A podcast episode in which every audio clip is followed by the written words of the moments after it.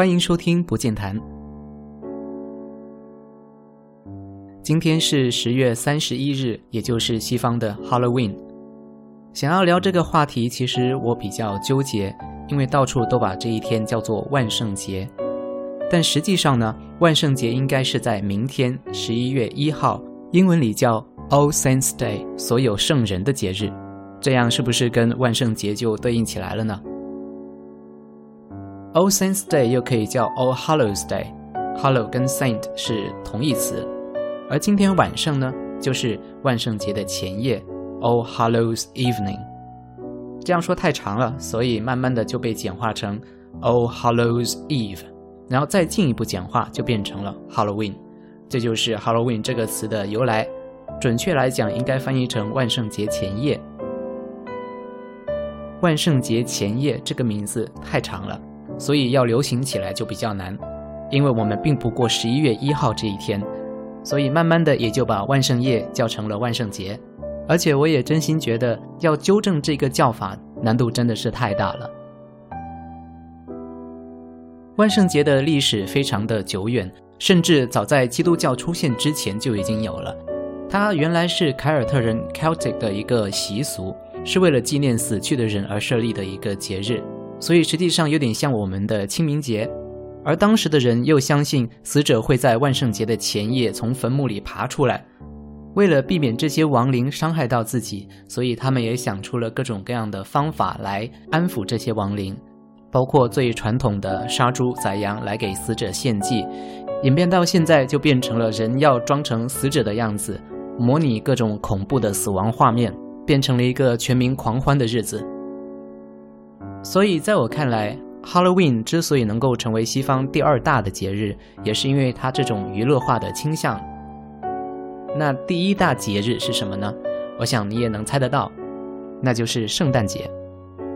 现在西方万圣节的习俗呢，除了一般的像 costume party 化妆舞会，还有 costume parade 化妆游行之外，还有一个小孩子的重点节目，就是到各家各户去要糖吃。他们的口号就是 trick or treat。翻译成中文要反过来，不给糖就捣蛋。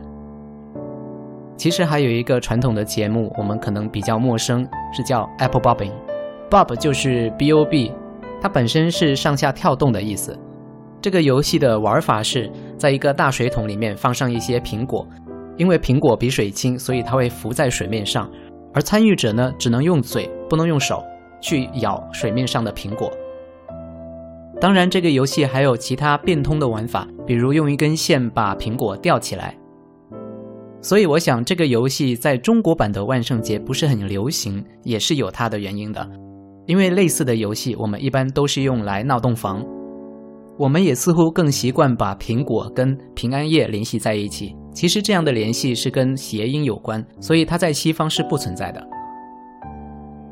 但是这种联想将来会不会传到西方，真的成为平安夜的保留节目？西方人也开始在万圣节护送苹果，那我觉得可能真的说不准。像前面那个 Apple Bobbing，它原来也是有一点点迷信的色彩，是一些未婚的女子想要测试自己是不是能够跟自己心上人在一起的一种类似于心理测验的东西。再后来，人们慢慢的变得更加的理性，觉得这件事太扯之后呢？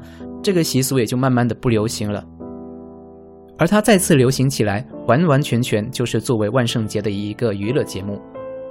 可见娱乐对我们现代人是多么的重要。那么，是不是一定要娱乐的东西才能够流行起来呢？这还真的不一定。近几年有一个新发明的词叫 “creepy pasta”，creepy，c r e e p y，就是令人毛骨悚然的意思。